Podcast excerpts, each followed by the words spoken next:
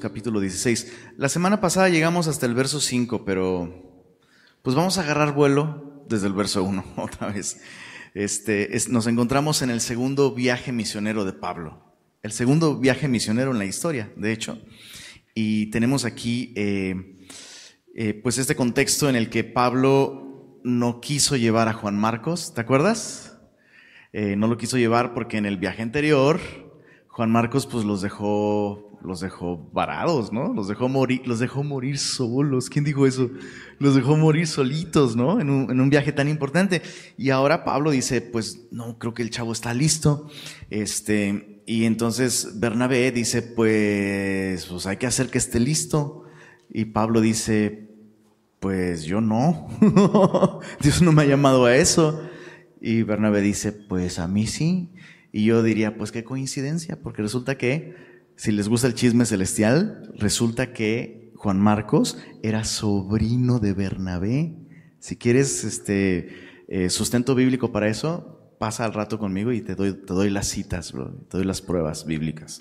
Pero era su sobrino, entonces es evidente que Juan, que Juan Marcos, eh, al ser sobrino de Bernabé, pues eh, tenía un vínculo fuerte con Bernabé y Bernabé se va con él y Pablo agarra a Silas, alias Silvano, cualquiera de los dos es la misma persona, Silas o Silvano, y emprenden ese segundo viaje misionero.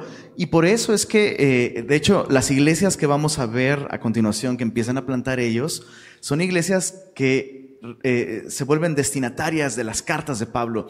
Y esa es la razón por la que Pablo siempre saluda a estas iglesias escribiendo Pablo, Silvano y Timoteo porque pues ellos eran el trío dinámico en este segundo viaje. Y dice así, después, verso 1 del capítulo 16, después llegó a Derbe y a Listra, y aquí había allí cierto discípulo llamado Timoteo, hijo de una mujer judía creyente, pero de padre griego, y daban buen testimonio de él los hermanos que estaban en Listra y en Iconio. Quiso Pablo que éste fuese con él, y tomándole, le circuncidó por causa de los judíos que había en aquellos lugares, porque todos sabían que su padre era griego. Y meditábamos en la semana pasada muy brevemente en cómo Timoteo estuvo dispuesto a hacer algo como esto, ¿no? Someterse a la circuncisión, no como un requisito para ser salvo, pero sí como un, como un requisito para ser efectivo, ¿no?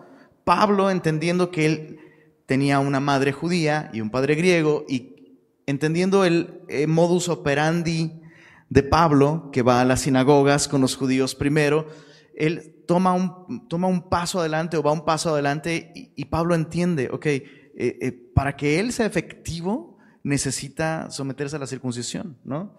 Y entonces hay una lección muy importante aquí para nosotros, muy, muy importante aquí, porque si bien la salvación es por gracia, ¿Cuántos están de acuerdo con eso? ¿Verdad? Lo hemos creído, la Biblia lo enseña muy claramente. La salvación es por gracia, pero la madurez, la madurez y la efectividad eh, espiritual nos va a costar a nosotros algo. Nos cuesta morir a nuestra carne, tratar con nuestra carne. Y qué increíble que algo que no era realmente obligatorio para Timoteo, eh, pues Timoteo dice, pues sí, estoy dispuesto a hacerlo. Y, me pregunto qué tan traumático sería. O sea, changos. neta, medítalo por un momento. Medítalo por un momento.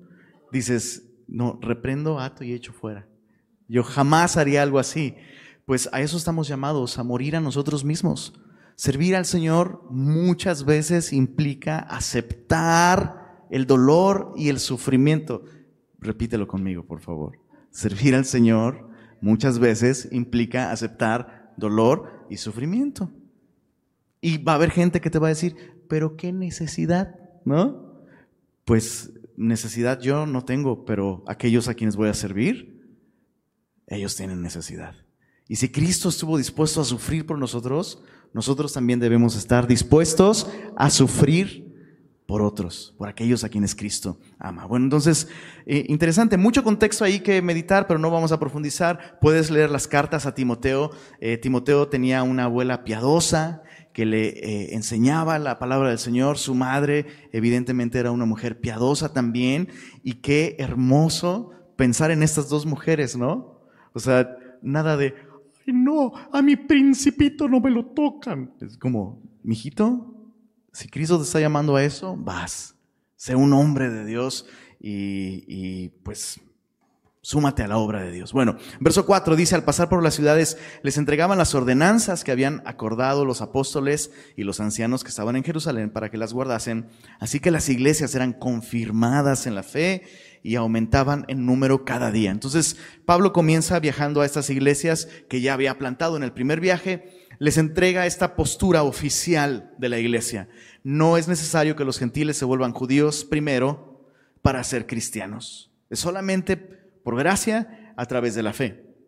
Hay cosas necesarias para que la iglesia pueda caminar en un sano compañerismo y considéralas, ¿no? Pues este, evitar ahogados, sangre, este, cosas sacrificadas a los ídolos y fornicación.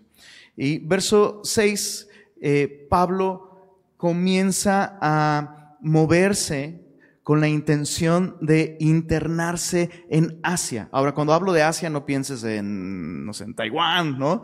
Eh, estamos hablando de la actual Turquía, toda esa región, y sucede algo bien interesante, sucede algo muy interesante. Verso 6 dice, atravesando Frigia y la provincia de Galacia, si puedes, encierra, encierra esa palabrita en, en rojo o en un círculo, y anota Gálatas 4:13 ahí en tu Biblia. Es una buena referencia. Atravesando Frigia y la provincia de Galacia, ¿qué dice ahí? ¿Les fue qué, perdón? Les fue prohibido, ¿por quién? Por el Espíritu Santo hablar la palabra en Asia. Qué interesante. O sea, este es un misionero que tiene la intención de predicar la palabra y el Espíritu Santo dice, mm, mm, Aquí no. Eso está súper loco, súper loco. Y, eso es algo que debe enseñarnos mucho a nosotros en términos de en qué cosas nos comprometemos, ¿no? O sea, ¿cuántos aquí quieren servir al Señor, servir a sus propósitos, predicarle? ¿Cuántos? Padrísimo. No es, no, no es necesario solamente comprometernos con la obra, sino comprometernos con el plan de Dios. Y eso implica ser sensibles. Ser sensibles y aceptar que no todos los lugares donde hay necesidad, no todas las situaciones en las que hay una necesidad, Dios nos está llamando a involucrarnos en ellas. Este, eh, a, veces nos, escriben, a, Semilla nos escriben de distintas partes preguntándonos, ¿cuándo van a abrir una iglesia en, no sé, en tal o cual ciudad? ¿no? Y este, y la pregunta es esa, ¿cuándo vamos a abrir una iglesia en, Apodaca? ¿Cuándo vamos a abrir una iglesia en García? Y la respuesta sería, cuando el Señor nos mande a hacerlo. Oye, pero ya tienes, ya tienes como 60 correos en tal zona, como que las estadísticas las estadísticas no nos dirigen, nos dirige el Señor, nos dirige su Espíritu. Oye, pero hay mucha necesidad. No, abran una acá porque aquí hay mucha necesidad. Pues en dónde no hay.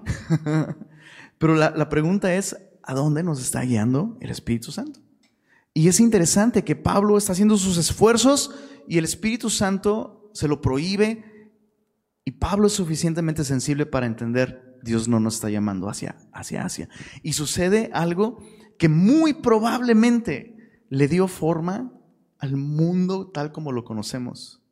Pablo abandona esta región de Asia para extenderse hacia Europa. Y eso es brutal. Mira, sigamos leyendo. Dice verso 7, cuando llegaron a Misia, intentaron ir a Bitinia y una vez más, pero el Espíritu no se lo permitió.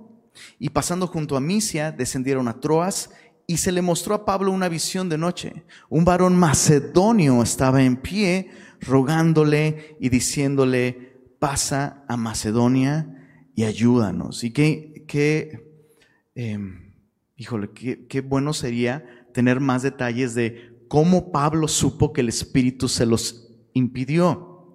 Entonces, porque hay dos negativas del Espíritu Santo, ¿verdad? Hay dos negativas. Y, y, yo estaba meditando en esto, como casi siempre pensamos en la dirección de Dios como, Dios me abrió la puerta, ¿no? Y se abrieron las puertas y las cosas se dieron. Dios me está guiando. Pero Dios también nos guía a través de negativas.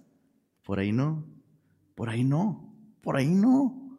Y hay que ser suficientemente sensibles al Espíritu Santo para discernir cuando algo es una oposición que tenemos que enfrentar y discernir cuando algo es una negativa de Dios diciéndote, Nel pastel, por ahí no.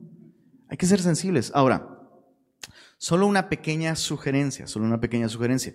Justo en Gálatas 4.13, Gálatas 4.13, se nos da información interesante donde Pablo menciona que por una enfermedad en su, en su cuerpo, Pablo llegó a esta región de Galacia. Entonces, es evidente, al considerar ese texto, que en este segundo viaje misionero, alguna enfermedad en el cuerpo de Pablo fue un factor determinante para dirigir su viaje. ¿Se entiende?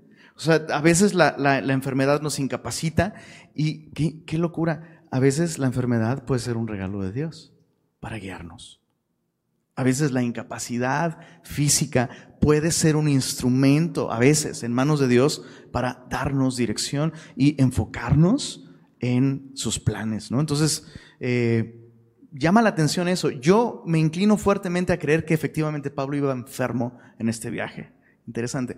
Y, lo que vamos a leer a continuación refuerza esa idea. Mira, se le mostró a Pablo una visión de noche, un varón macedonio estaba en pie rogando diciendo, pasa Macedonia y ayúdanos. Y verso 10, pon mucha atención, por favor, y dime qué es lo que te llama más la atención en el verso 10. Vamos a leerlo. Cuando vio la visión, enseguida procuramos partir para Macedonia, dando por cierto que Dios nos llamaba para que les anunciásemos el Evangelio. ¿Qué es lo que te salta así? Dices, no manches, ¿qué es esto? Vamos, vamos, vamos. ¿Cómo fue? Eh, eh, ajá, exacto. Eh, ¿Dónde está eso? Enseguida procuramos, eso es súper interesante. Este, pero hay algo más allí. Hay algo más ahí muy emocionante. Sí, también, pero hay otra cosa ahí que está súper loca. Lo voy a leer de nuevo, chéquense. Esto es para que se despierten porque es miércoles en la noche y yo sé que vienen tronados, yo sé, yo sé, yo sé. Pero es para, chéquense esto, verso 10. Cuando, cuando vio, voy, voy a leer desde el verso 9 otra vez, se le mostró a Pablo una visión, ¿no? Mira el verso 8, pasando junto a Misia descendieron Verso 9, se le mostró a Pablo una visión. Verso 10, cuando vio la visión, enseguida procura, ¿qué dice? Procura mos. El autor de este documento está en la escena, bro. Lucas ahora está presente. Estaba hablando eh, eh, en, en, tercera persona, pero ahora está hablando en primera persona. Procuramos partir para Macedonia, dando por cierto que Dios nos llamaba para que les anunciásemos el Evangelio. Lucas, el autor de Hechos, está allí y eso es muy emocionante porque es como ver, no sé, la primera película de los Avengers, ¿no? Dices, no manches, ahí está Thor junto con Iron Man, no sé está allí, Lucas está allí. ¿Y alguien me recuerda cuál es la profesión de Lucas? Médico. Entonces, es muy probable, efectivamente, que la enfermedad de Pablo le impidiese ir a ciertas regiones y que la enfermedad de Pablo hiciese necesario que Lucas se desviara de donde quiera que estuviera para verlo y tal vez atenderle y ayudarle en, en términos de salud. Y qué, qué bendición, qué bendición. Entonces, eh, pero sí, lo otro que llama mucho la atención es definitivamente lo que dijeron. Enseguida procuramos partir. Y eso es un principio que debemos tener muy claro.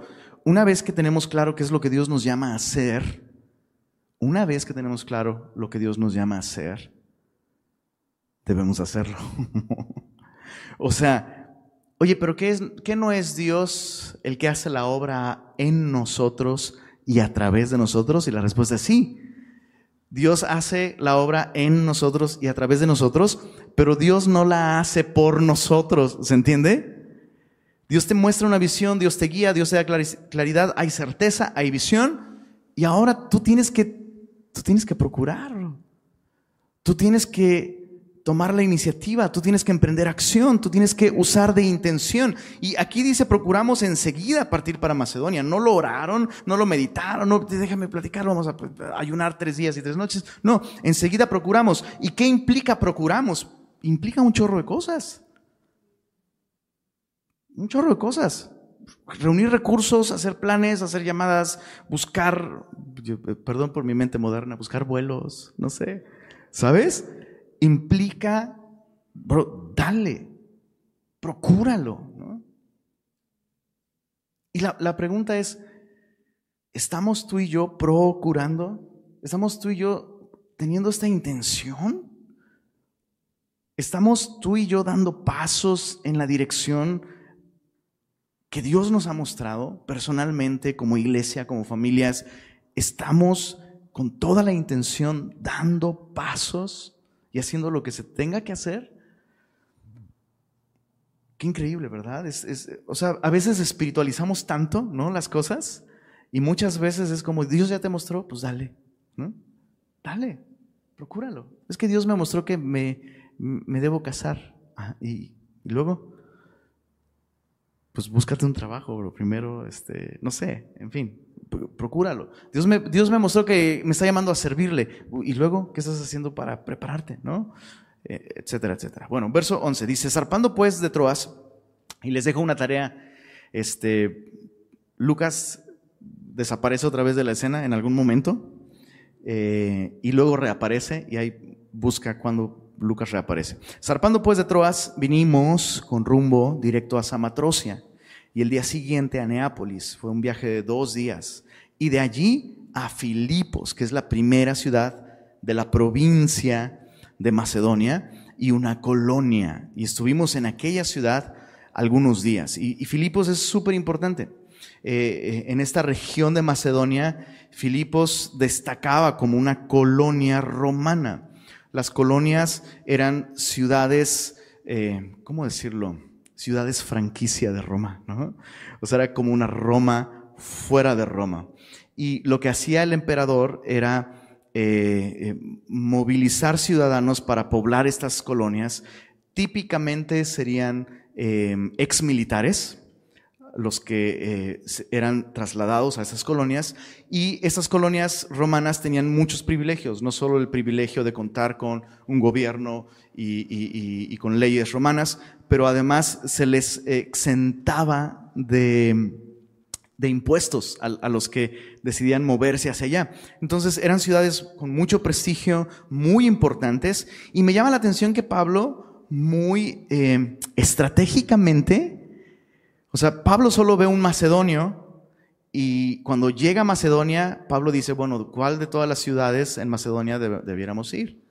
Y para Pablo es muy claro, pues ¿cuál es la ciudad más importante? La de más influencia. Pues vamos para allá. Y digo, solo me parece interesante porque a veces pensamos en misiones en términos de ¿y quién va a ir a la serranía? ¿No? Y sí, claro que sí, pero es interesante ver que Pablo atacó las ciudades, porque donde están las ciudades, donde está la cultura, donde están los recursos, si alcanzas ese lugar, ese lugar puede alcanzar los demás lugares. Eh, y es solo es interesante. Bueno, verso, eh, verso 13. Y un día de reposo salimos fuera de la puerta, junto al río, donde solía hacerse la oración, y sentándonos hablamos a quiénes? A las mujeres que se habían reunido. Oye, ¿qué no había visto en visión un varón macedonio? ¿Y entonces a quién le está hablando? A las mujeres. ¿Y entonces qué está, Ahora que, ¿qué está pasando? ¿Qué está pasando? Pablo está siendo flexible, está en el lugar a donde Dios le llamó y está haciendo lo que puede en ese lugar. Y, me, me, encanta la sensibilidad de Pablo, no solo al Señor, sino a las oportunidades, ¿no? O sea, tenemos claro que Dios nos llamó a predicar el Evangelio aquí. Y vimos en una visión, vi un hombre pero aquí no hay sinagoga en esa ciudad.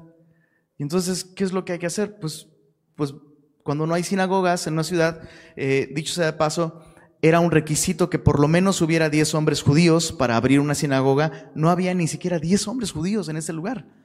Y como hemos visto, la táctica de Pablo era ir a las sinagogas porque era donde tenías más en común, ¿no? Y de ahí podías comenzar a hacer ministerio. En este caso no hay sinagoga. Lo segundo, la segunda opción sería buscar un grupo de mujeres piadosas y normalmente esas mujeres se reunían en ríos. Los ríos eran lugares comunes para la oración. Entonces van ahí, eh, van a la oración, se sientan y hablan a las mujeres que se habían reunido. Y, y llama mucho la atención esto porque para los, para los judíos esto era impensable. O sea, de hecho, los rabís tenían un dicho, y eh, es un dicho horrible, pero el dicho decía, sería mejor que se quemaran las palabras de la ley a que le fueran confiadas a una mujer. ¡Qué locura! Pero Pablo está viendo en esto una oportunidad. Dios me trajo aquí y es eh, a estas mujeres a las que hay que hablarles. Verso 14. Entonces una mujer llamada Lidia, vendedora de púrpura de la ciudad de Teatira, que adoraba a Dios, estaba oyendo y el Señor abrió el corazón de ella para que estuviese atenta a lo que Pablo decía. Y esto es una mina de oro, este versículo. Es una mina de oro. Entre estas mujeres hay una mujer eh, que destaca, es, una mujer eh, evidentemente de mucha posición social, al ser vendedora de, púrpura, sería una mujer con muchos recursos económicos, pero qué interesante que ella no, no adora la comodidad, no adora el éxito, no adora su dinero, ella adora a Dios. O sea, siendo una mujer empresaria, imagínate, en esa época, este día ella se encuentra buscando al Señor y adorándole, orando junto con otras mujeres y me llama la atención este, este proceso. Yo veo aquí una secuencia. Dice, es una mujer que adoraba a Dios.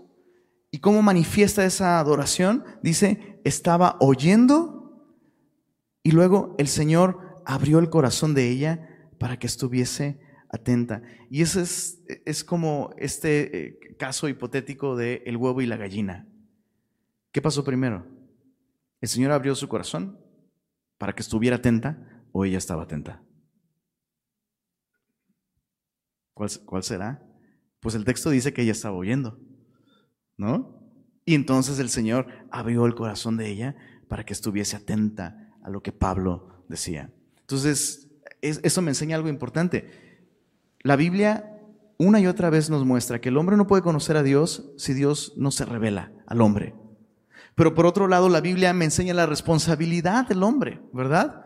Eh, vamos a verlo más adelante en Hechos 17, un discurso de Pablo, que Dios dio vida y aliento y todas las cosas a los hombres para que palpándole si es necesario le busquen, porque Él no está lejos de cada uno de nosotros. Entonces vemos este precioso equilibrio entre la soberanía de Dios, escogiendo revelarse, pero por otro lado la responsabilidad humana. Y la pregunta aquí es, ¿qué estamos haciendo tú y yo con los medios de gracia que Dios ha puesto a nuestro alcance. O sea, a veces decimos, ay, me encantaría que mi corazón se inclinara al Señor, que mi corazón se abriera a su palabra, quisiera entender más de su palabra, quisiera vivir más de su palabra. Y la pregunta es, bueno, ¿qué estás haciendo para que eso suceda? O sea, esta mujer está allí y está, no está cumpliendo, está allí oyendo. Y el Señor abrió su corazón. Ella hizo lo que ella podía, estar en el lugar correcto, con la actitud correcta, escuchando, y el Señor hizo lo que ella no podía hacer, abrir su corazón, abrir su corazón para recibir la palabra. Verso 15. Cuando fue bautizada y su familia nos rogó diciendo, si habéis juzgado que yo sea fiel al Señor, entrad en mi casa y posad. Y dice ahí, y nos obligó a quedarnos. Dudo mucho que esa señora les pusiera una pistola en la cabeza. Pero ¿has conocido gente así? Que, que, con su amabilidad te obligan, así, son tan amables y no puedes decir que no, ¿no? Y, y, y luego eh, te invitan a su casa y te sirven de comer y ya estás súper lleno, ¿no? Y luego, no, ay, no, ay, por favor, por favor, un poquito, tienes que probar esto, ¿no? Y literal te obligan, bueno, entre comillas, ¿no? Este, pero pero vemos este precioso efecto, ¿no? Que ella no solo abrió su, su oído y su corazón al mensaje, abrió las puertas de su casa a sus hermanos en la fe. Este, no voy a hacer comentarios al respecto. Verso 16. Aconteció que mientras íbamos a la oración, entonces todo maravilloso, ¿no? Dios les guía, no hay sinagoga, pero esta mujer les escucha, ya tienen hospedaje. ¿Te imaginas lo que fue para Pablo? O sea, me imagino que su casa era una casa acá chida, digna de house hunters, ¿no? Este, súper cómodos allí, atendidos. Y de pronto, pues, oye, pues, pues vamos a orar, ¿no? Como que esto de ir a la oración funciona. Verso 16, aconteció que mientras íbamos a la oración, nos salió al encuentro una muchacha, y otra vez, qué irónico, ¿no? Dios nos mostró un varón macedonio. ¿Y, y a quién evangelizaron? A una mujer que vende púrpura. Y luego nos encontramos una muchacha. Ok. ¿Y qué pasó? Pues tenía un espíritu de adivinación, la cual daba gran ganancia a sus amos adivinando. Esta, siguiendo a Pablo y a nosotros, Lucas todavía está allí, daba voces diciendo, estos hombres son, perdóname, pero me la imagino como con un, con un acento pentecostal.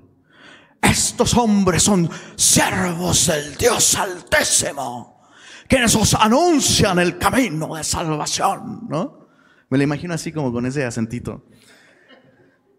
Es demoníaco, bro. La neta, bro. La neta. E, e, este rollo de los siervazos, ¿no? ¿Has oído esa expresión? No, no, no, este hombre es un, es un siervo. Es un siervazo. El varón. ¿No? ¿Y a quién no le dicen esos títulos que le guste? ¿No? Qué impresionante. Ahora, tú como misionero, ¿qué pensarías? Oye, a ver, Dios nos trajo acá. Haz las cuentas, bro. O sea, revisa qué Dios te dijo en tu devocional, ¿no? Dios nos dijo que viniéramos acá. Y luego, ¿qué pasó? Pues esta chica con un espíritu de adivinación. O sea, mira lo que está diciendo. Pregunta, ¿cuál de estas palabras es una palabra mentirosa? Estos hombres son siervos del Dios Altísimo. ¿Verdad o mentira? ¿Verdad? Quienes os anuncian el camino de salvación. ¿Verdad o mentira? ¿Verdad? Pero ¿quién lo está diciendo? El padre de mentira, bro. ¿Se entiende el punto? Y, Pablo fue suficientemente sensible, suficientemente sensible para decir, esto no está bien. Y mira el verso, verso 18, esto lo hacía por muchos días, mas desagradando a Pablo, este se volvió y dijo al Espíritu, te mando en el nombre de Jesucristo que salgas de ella. Y ella, y salió en aquella misma hora. Entonces yo me imagino así las diciendo, no, Pablo, o sea, nos hace falta un community manager. ¿No? O sea, ahí está la publicidad. Todos saben que esta chava anda conectada con cosas espirituales. Lo que está diciendo no es mentira. Pero qué, qué, qué, qué loco, ¿no? Pablo es muy sensible. No, no está bien que la gente busque la verdad en labios mentirosos. No está bien. Por, por, eso es que hay que tener tanto cuidado, hay que tener mucho cuidado. No porque un libro esté en una librería cristiana y tenga citas bíblicas, es un libro bíblico. ¿Se entiende? Hay que tener mucho cuidado, hay que tener discernimiento. El diablo puede citar la Biblia, claro que sí. Y la Biblia es verdad, por supuesto pero no debiéramos buscar conocer la verdad a través de labios mentirosos. Y luego uno escucha a gente que, no, no, no, estoy estudiando el libro del, no sé, cualquier, libro que se te ocurra, el mormón, el libro de los muertos, eh, cualquier libro, ¿no? Mejor conoce la verdad a través de algo que es confiable, que es su palabra. Pero por otro lado me llama la atención que esto representaba una tentación para Pablo. O sea, esto es adulación. Esto es adulación. Y Pablo no quiere que los ojos de las personas estén sobre él en lugar de sobre el Señor. Y es una gran lección para nosotros, ¿no? Dios, Dios usa personas que están dispuestas a no brillar, que están dispuestas a no figurar, que están dispuestas a que sus nombres no aparezcan en la portada, ¿No? ¿No, decía el Salmo, no a nosotros, oh Señor, no a nosotros, sino a tu nombre da la gloria. Entonces, lección que debemos aprender nosotros. Si lo que estás buscando es que te reconozcan, te agradezcan, te aplaudan, que vean cuán gran hombre de Dios o cuán gran mujer de Dios eres, vas a estorbar eh, más que servir a la causa de Cristo. Bueno, verso 19. Viendo sus amos que había salido la esperanza de su ganancia, prendieron a Pablo y a Silas y los trajeron al foro ante las autoridades y presentándolos a los magistrados, dijeron, esos hombres siendo judíos, interesante que lo primero que presentan como, pues casi como un cargo, es su linaje, ¿no? Es su etnia. Eh, alborotan nuestra ciudad y enseñan costumbres que no nos es lícito recibir ni hacer, pues somos romanos. Entonces vemos una mezcla de antisemitismo, y eh, religiosidad. Nuestras costumbres, nuestras religiones eh, no son compatibles con la religión de estos judíos. Verso 22, y se agolpó el pueblo contra ellos y los magistrados, rasgándoles las ropas, ordenaron azotarles con varas. Después de haberles azotado, ¿cuánto dice? Mucho. Los echaron en la cárcel mandando al carcelero que los guardase con seguridad. Esto es muy significativo, que no se nos diga cuántos azotes les dieron. Dentro de la ley judía había un límite, 40 azotes menos uno. Porque no se trata de envilecer a tu hermano, de humillarlo, ¿no? sino es una cuestión de repercusión y listo. Pero aquí no había un límite, entonces no sabemos, o sea, si dice mucho, pues es mucho. ¿A cuántos sus papitos les llegaron a dar con varita así? Con la varita. ¿Cuánto es, cuánto es tu récord? No, no es cierto. Pero te puedo asegurar que tu papito o tu mamita no, no te dieron mucho y no te dieron como estos vatos les dieron a Pablo y a Silas.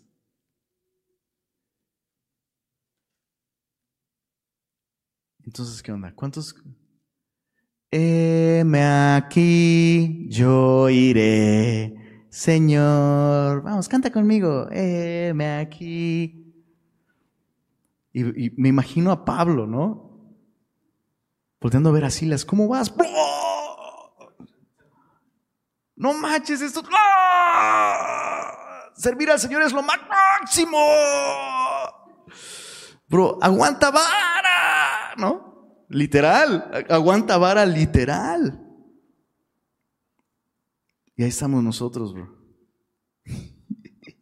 dejando de servir al Señor, dejando de hacer lo que Dios nos ha llamado a hacer. Porque está nublado. o por cualquier cosa. Qué locura, ¿no? Qué locura. Solo discípulos pueden hacer discípulos. Y esos hombres entienden, entienden la causa de Cristo. La causa de Cristo es digna, es digna de, estos brazos en mi espalda. No me estoy ganando nada ¿eh? con estos brazos. Estoy sirviéndole a aquel que fue quebrantado en una cruz por mí. Eso es un mensaje tan importante que amerita. O sea, no es la primera vez que le dan una paliza de este tipo a Pablo. ¿Recuerdas la última vez en Listra y Derbe? Lo apedrearon hasta que lo dejaron como muerto. Y, solo, solo medita en esto. Timoteo fue reclutado en, en su equipo después de haber visto esto. Y ahora lo está viendo otra vez. No manches. Me desafía un chorro. Verso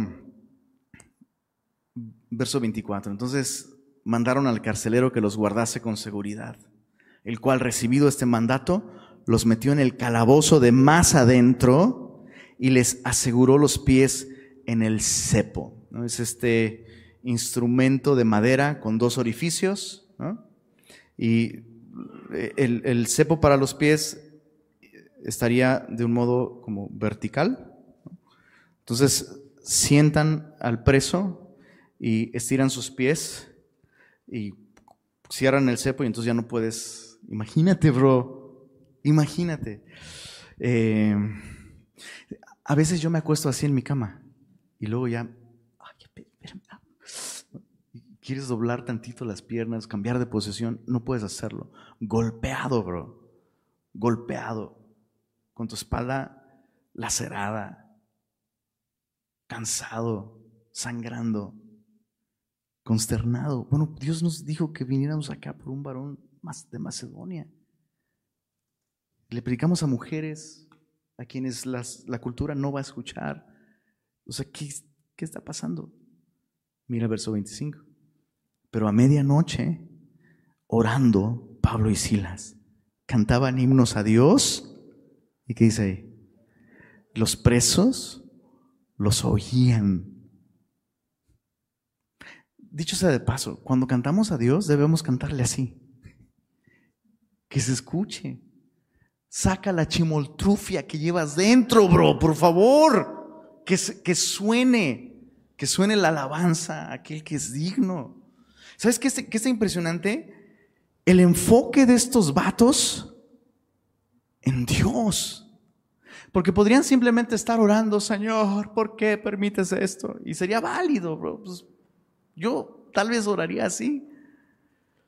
Pero esos cuates están orando y están cantando himnos a Dios. ¿Cómo iba esta última canción? No yo, sino Cristo. ¿Te imaginas? A estos cuatro, o sea, sí les creo, ¿no? A medianoche heridos, cantando himnos al Señor, los presos los oían. Dice el verso 26, entonces sobrevino de repente un gran terremoto, de tal manera que los cimientos de la cárcel se sacudían y al instante se abrieron todas las puertas y las cadenas de todos se soltaron. Ahora, normalmente se lee esta porción bíblica y se hace un énfasis en la alabanza. La alabanza tiene poder para desatar el poder de Dios, como si el poder de Dios estuviera atado, bro. ¿No? Prepárate para que sientas, prepárate, ¿no? ¿No? Y es que Dios habita las alabanzas de su pueblo. Entonces, como si Dios fuera una deidad pagana, a la que tienes que convencer cantando suficientemente fuerte, no es como, eh, vamos, apláudale, apláudale para que se anime, se anime a venir y a hacer algo. Eso es un bufón, no es un Dios. No es, no es la alabanza, bro. No es la alabanza. El milagro aquí no es que se abrieron las puertas de la prisión.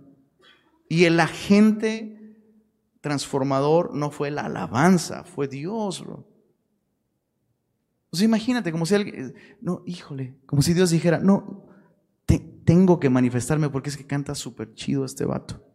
No manches. Eso no es así. Y, hay, hay muchos adoradólatras dentro del cristianismo. Personas que adoran la experiencia de la adoración, pero no están adorando a Dios. Hay una diferencia. Hay una diferencia. Entonces, no, no, trivialicemos la alabanza, no la paganicemos. Alábale, adórale para que se manifieste. No, no, no, no es así. No es así. Él se manifestó a los que no le estaban buscando, ¿no? El milagro entonces no es que se abrieron las puertas de la prisión. El milagro está en el verso 27. Despertó al carcelero, bro. Yo tengo aquí signos de interrogación, así como, ¿qué hace durmiendo este vato? Pues como que, chale. Es como, es como los policías con las donas, ¿no? El, vigilante está, pues, no hagan ruido para no despertar al vigilante. Bueno, aquí está durmiendo el carcelero, despierta y viendo las puertas abiertas de la cárcel, sacó la espada y se iba a matar pensando que los presos habían huido. Mas Pablo clamó a gran voz diciendo, no te hagas ningún mal. Este es el milagro, bro. Pues todos estamos aquí. La la repercusión para el carcelero, si estos presos escapaban, era la muerte. Entonces, obviamente, despierta, el todo modorro, ¿no? Ve las puertas abiertas, dice, pues de que me, ejecuten, a que yo me ejecute, pues voy, ¿no? Y, qué impresionante. ¿Te imaginas para Pablo Ahí está. esa era la visión que teníamos.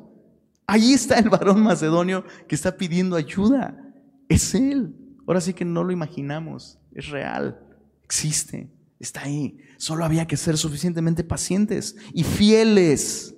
Fieles. Dios nos trajo aquí para servirle a un varón macedonio. Aquí está finalmente. Aquí está finalmente. No te hagas ningún mal. Todos estamos aquí. ¿Te, imaginas qué increíble? O sea, este vato es la razón de nuestras heridas. No, no, o sea, mis sufrimientos por Cristo no son en vano. Hay una razón. Y, es, y esa razón, esas razones tienen nombre, tienen rostro, son historias, son personas. No es en vano. Qué precioso, qué preciosa imagen. Él entonces pidiendo luz, se precipitó adentro y temblando se postró a los pies de Pablo y de Silas. Y sacando, ¿soy yo? ¿No, ah, por, un momento pensé que era yo. Dice, y sacándolos les dijo, señores, ¿qué debo hacer para ser salvo? Ellos dijeron, cree en el Señor Jesucristo y serás salvo tú y tu casa. Verso 32 es clave.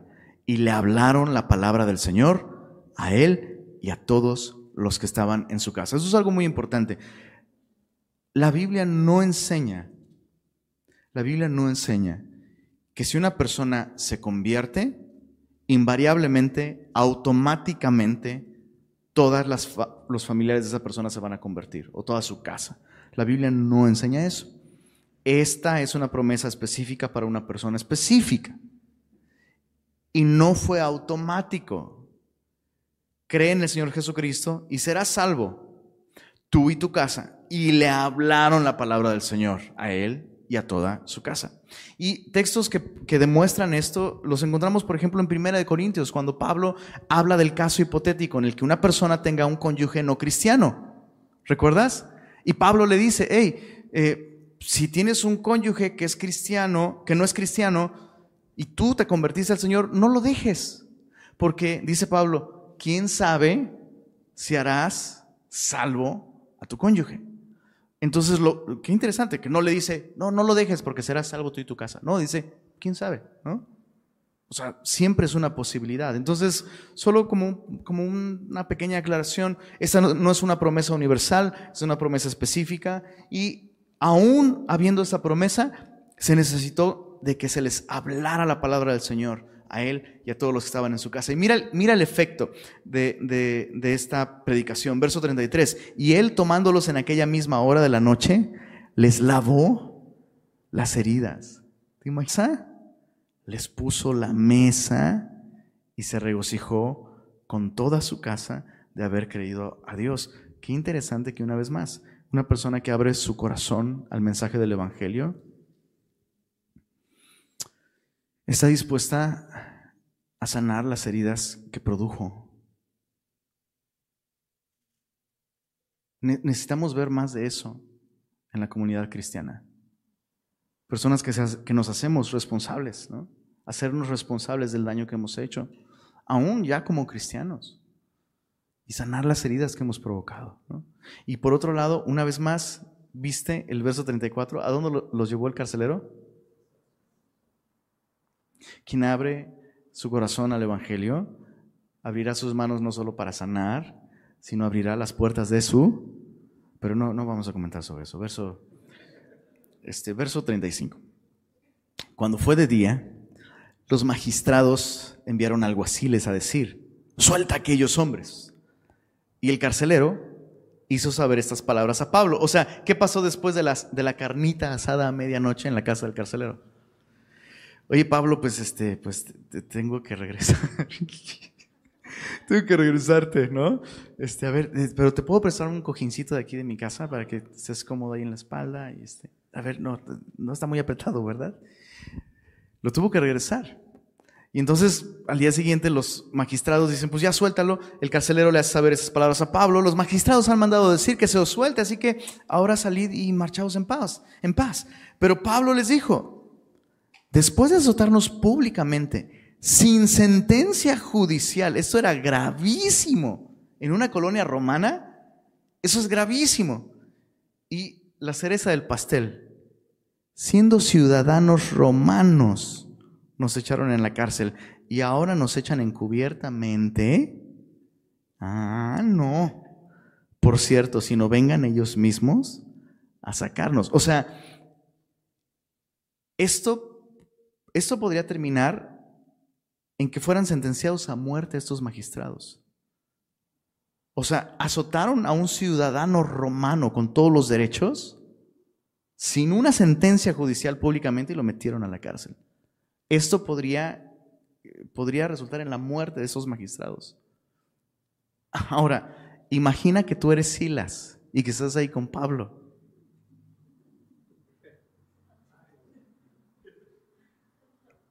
¿Entiendes?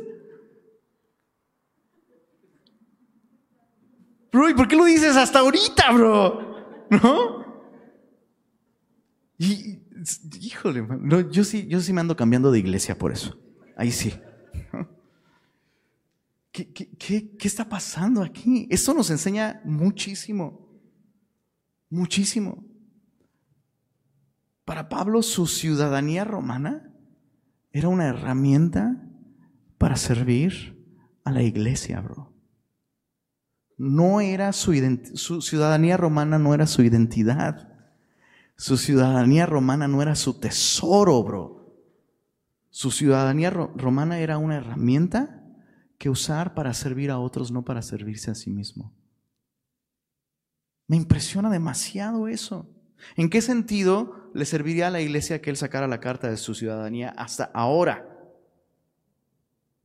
Pues si él se hubiera ido así en esos términos, así de por lo oscurito, ¿no? Imagínate la nube de sospecha que estaría alrededor de este movimiento cristiano en esa ciudad.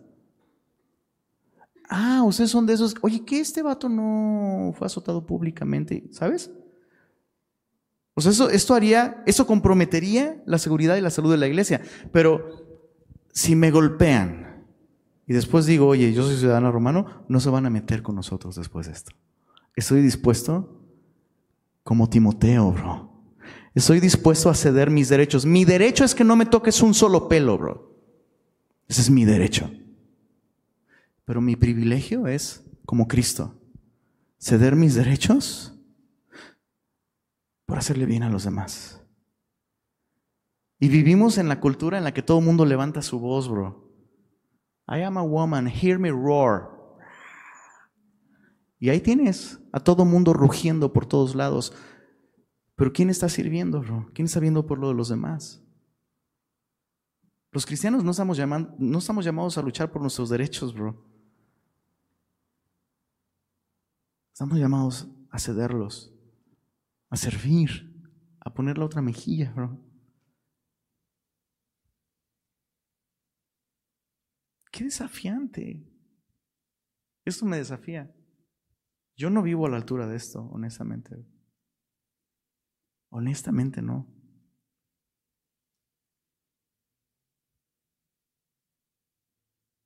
Veo estas cosas y veo la manera en la que Pablo sigue el ejemplo de Jesús.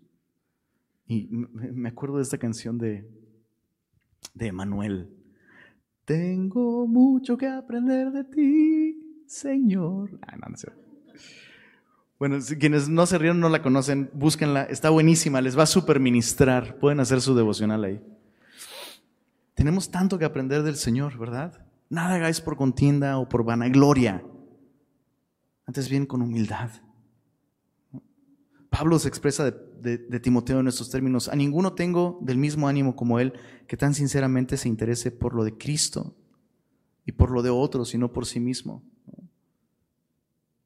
Bueno, verso 38, veamos qué sucede con los alguaciles. Los alguaciles hicieron saber estas palabras a los magistrados, los cuales tuvieron miedo al oír que eran romanos y viniendo les rogaron. Y, la idea detrás de este ruego es, usted disculpe, El viejo, antiguo y famosísimo, usted disculpe, ¿no?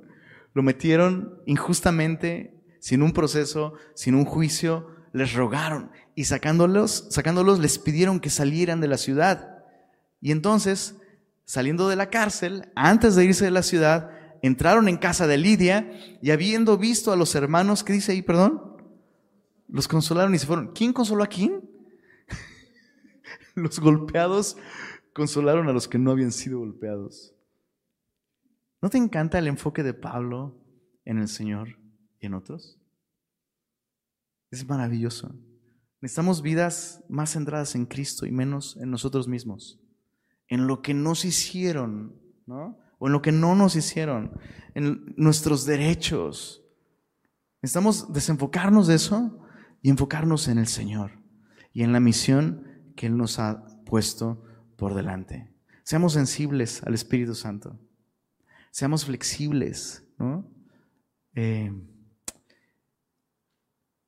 y como decían hace algunos años en los círculos cristianoides, paguemos el precio. Paguemos el precio. Paguemos el precio. La salvación es gratuita, claro. Servir al Señor, crecer espiritualmente, eso sí requiere un precio. Y Jesús lo dijo, ¿no? Ninguno puede ser mi discípulo si no se niega a sí mismo y toma su cruz y entonces sí, puede seguirme. ¿Juramos? Señor, gracias por mostrarnos a través de tu palabra un ejemplo de que esta vida es posible, Señor. Vivir así es posible. Vivir para ti. Vivir enfocados no en nosotros, sino en ti y en la necesidad, pero sobre todo en la misión que tú nos has encomendado, Señor. Permítenos, Señor, ser efectivos. Permítenos ser sensibles a la dirección de tu Espíritu, Señor y ayúdanos a caminar hacia la madurez. Estar dispuestos, Señor, a, ceder nuestros derechos, a estar dispuestos a sufrir, a sacrificar nuestra comodidad, Señor, y aquellas cosas buenas que has puesto en nuestras manos, Señor, no permitas que definan nuestra identidad, Señor. En el caso de Pablo era la ciudadanía, en nuestro caso puede ser cualquier cosa, Señor. Permítenos ver esas cosas como herramientas para servirte y servir a tu iglesia, Señor. Y, y gracias una vez más, Señor. Porque lo que Pablo hizo no se compara con lo que tú hiciste al abandonar tu trono, Señor. Al despojarte de tus atributos divinos, de tus derechos divinos, más bien, Señor. Y venir como un siervo y ser humillado, Señor. Nos has dado ejemplo para que sigamos tus pisadas. Permítenos hacerlo, Señor. Y gracias por tu palabra una vez más. Amén.